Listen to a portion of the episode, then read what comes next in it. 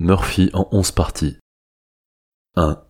Edward naît en 1918 aux États-Unis, soit 7 ans après Barjavel et Sioran.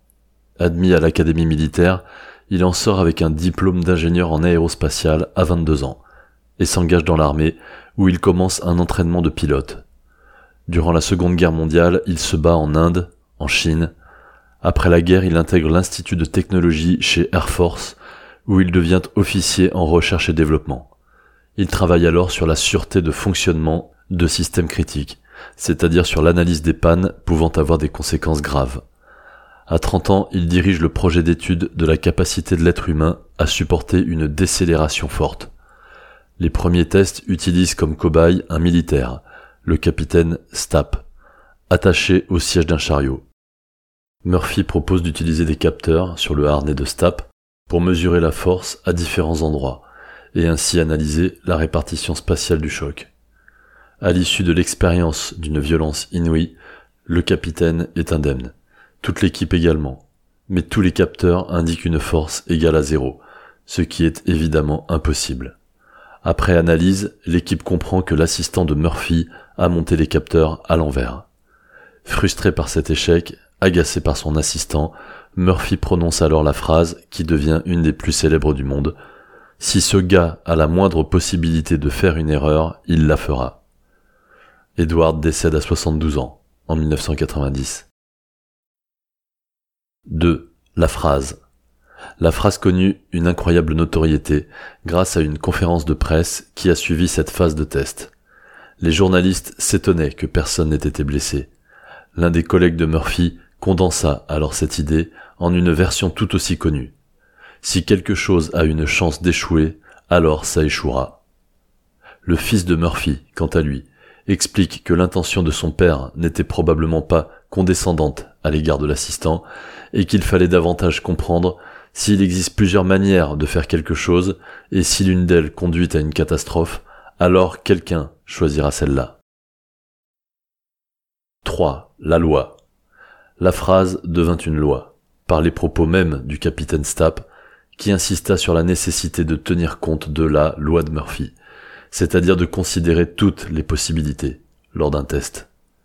La loi s'implante alors très rapidement dans les milieux techniques associés à l'aéronautique, puis s'étend à toute l'ingénierie. Au fil des années, elle se répand dans le grand public, en prenant différentes formes. L'écrivain Mark Twain prendra à contre-pied les dispositions prudentes de Stapp, en concluant que la loi de Murphy reste plus forte que toutes les préparations possibles, puisque la catastrophe qui finit par arriver n'est jamais celle à laquelle on s'est préparé. Dans la recherche scientifique de pointe, la loi aboutit même à la création d'une constante de Murphy, différente pour chaque expérience. C'est le paramètre qu'on n'a pas pensé à prendre en compte et qui fait échouer la théorie. C'est le principe de la matière noire, de l'énergie sombre notamment. Einstein lui-même utilise ce principe lorsqu'il invoque une constante cosmologique pour expliquer l'écart entre sa théorie et ses observations. Il reste évidemment à expliquer plus tard le phénomène qui se cache derrière cette constante, et l'on ne fait que déplacer le problème. Avant la science moderne, cette démarche typiquement humaine se manifestait par l'invocation d'un dieu pour expliquer ce qu'on ne comprenait pas. Dans la même idée, certains ont remarqué que le travail d'équipe était essentiel puisqu'il permet de fournir quelqu'un sur qui rejeter la faute.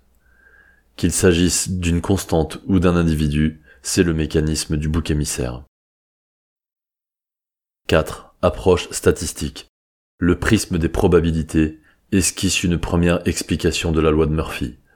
En effet, s'il existe une manière de mal utiliser un appareil et 99 manières de bien l'utiliser, alors par effet de répartition, 1% des utilisateurs l'utiliseront mal et retourneront au service après-vente. Et ce sont ceux-là dont on entendra parler, puisque les autres 99% ne se manifesteront pas. C'est à peu près la logique du fils de Murphy lorsqu'il interprète la phrase de son père. Cette approche a conduit l'ingénierie à se pencher sur un aspect désormais crucial, l'ergonomie, qui travaille à diminuer encore ce 1%. La généralisation de ce principe d'inversion statistique consiste à remarquer que les premiers 90% d'une tâche prennent 10% du temps et les derniers 10% de la tâche prennent les autres 90% du temps. 5. Interprétation psychologique. Un second prisme s'appuie sur une illusion psychologique en justifiant la loi de Murphy par le fonctionnement cérébral de tous les êtres vivants. Ce qui fonctionne bien est considéré comme normal et n'est donc pas repéré par notre conscience. Seule l'anomalie retient notre attention. Si l'on loupe le train une fois sur 100, même si 99 expériences sont positives, notre cerveau se focalisera sur l'unique expérience négative.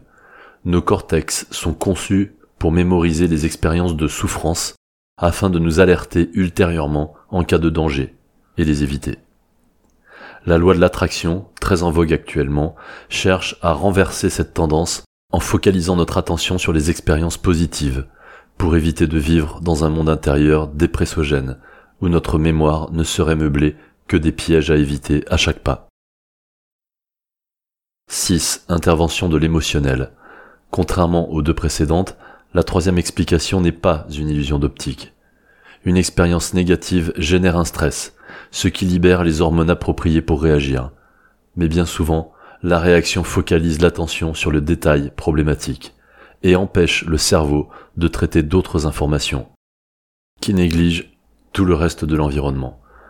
Par conséquent, l'individu commet d'autres erreurs, dans une escalade émotionnelle désastreuse, pouvant aller jusqu'à la crise de panique, tant qu'il n'aura pas pris le temps de faire une analyse froide, objective et globale. Le syndrome est très connu aux échecs, lorsque le joueur répond trop vite à une attaque et néglige complètement un sniper à l'autre bout de l'échiquier. C'est aussi l'exemple du clown qui fait tomber quelque chose et en voulant le ramasser, bouscule autre chose, et ça devient de pire en pire, comme une chaîne d'étourderie en cascade. Le syndrome de la démo en est le corollaire. Lorsqu'on fait une démonstration devant un public important, c'est ce jour-là que tout plante. L'ampleur de la catastrophe est directement proportionnelle au nombre de personnes qui regardent. Ou encore, la probabilité que quelque chose arrive est inversement proportionnelle à sa désirabilité. En psychanalyse, la névrose de la conduite d'échec désigne un comportement de nature inconsciente face à une situation de compétition angoissante qui conduit le sujet à une mise en faillite de ses propres désirs. 7. Résistentialisme. Fred Vargas, dans un de ses romans, met en scène un personnage qui pense que les choses se liguent contre l'homme. King imagine une fiction dans laquelle les objets nous attaquent. Un film d'horreur raconte l'histoire d'un ascenseur tueur. C'est la théorie du résistentialisme, stipulant que les objets se liguent contre nous. Et malheureusement, cette théorie qui semble farfelue à première vue se justifie par une loi scientifique, la loi de l'induction. Cette dernière décrit initialement le phénomène où le mouvement d'une barre de métal dans une bobine métallique crée une force magnétique qui tend à déplacer la barre dans le sens opposé. Plus généralement, tout mouvement crée une force d'inertie qui s'oppose à lui.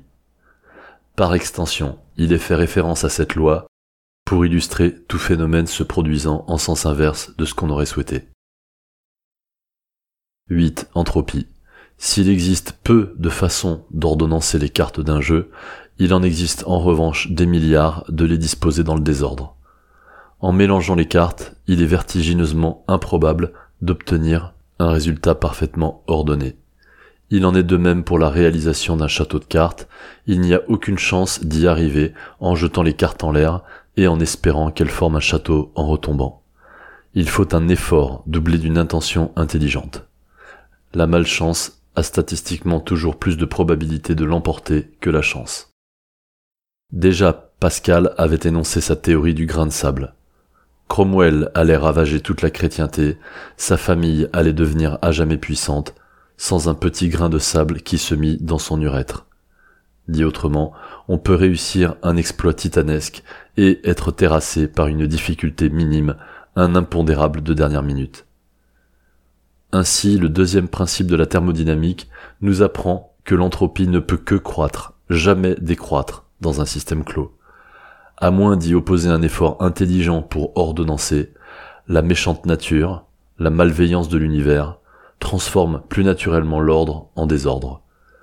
L'adage maçonnique Ordo ab chaos exprime la nécessité de travailler toujours contre cette force inexorable pour rétablir l'ordre. Certes, la loi de Murphy est utilisée comme une excuse pour justifier les échecs, mais la science démontre que cette tendance est malheureusement vraie. Résistentialisme et entropie aboutissent à la même conclusion. Les objets n'ont pas la ressource cognitive nécessaire pour agir, pour contrebalancer le désordre, pour ranger. Cela nécessite intention et intelligence. Les animaux ont une intelligence qui leur permet de déjouer certains pièges grâce à l'expérience. Les humains stupides en ont encore un peu plus, a priori, grâce à un cortex préfrontal plus développé, prévu pour y stocker cette capacité d'anticipation. Puis, plus on dispose de ressources intellectuelles, plus on part à un grand nombre de scénarios catastrophes. Mais il est impossible de les prévoir tous. Donc finalement, dès qu'on agit, on s'expose au risque d'être bloqué par la loi de Murphy, avec une statistique inversement proportionnelle à notre capacité à prévoir le pire. Pour avoir une chance de déjouer les pièges, il faut donc prévoir beaucoup et agir peu. 9. Réflexivité. Mais la loi de Murphy se retourne contre elle-même lorsqu'on s'attend à ce que les choses tournent mal. Un exemple de ce paradoxe est le suivant. Il va se mettre à pleuvoir dès que je commencerai à laver ma voiture, sauf si je veux laver ma voiture dans le but qu'il pleuve. Dans la vie, comme au YAM, il convient donc de prévoir deux scénarios dont les conditions s'excluent l'une l'autre. Je vais tenter un brelan et une suite. Pour faire un brelan, j'ai besoin que les dés aient la même valeur. S'ils persistent à être tous différents, alors j'ai ma suite. La conséquence de cette réflexivité consiste à remarquer que même le pire devient incertain, et c'est de cette faille qu'il convient de profiter. Comme l'analyse Machiavel, la chance détermine plus de la moitié de notre vie, et s'avère être une condition nécessaire car elle offre une matière dans laquelle installer son action.